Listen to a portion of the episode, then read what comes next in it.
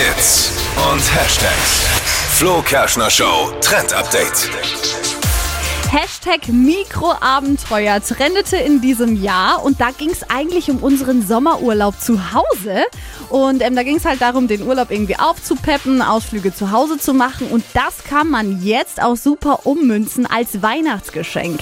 Also es ist zum Beispiel so, dass man dann halt so Zettelchen verschenkt. Da steht zum Beispiel drauf, spazieren gehen, immer an der Kreuzung nur links abbiegen, einfach mal so eine Tour durch die Stadt machen, mal draußen schlafen ist jetzt natürlich schwierig, aber Sterne gucken am Abend, das geht oder auch den Sonnenuntergang oder Aufgang zusammen anschauen.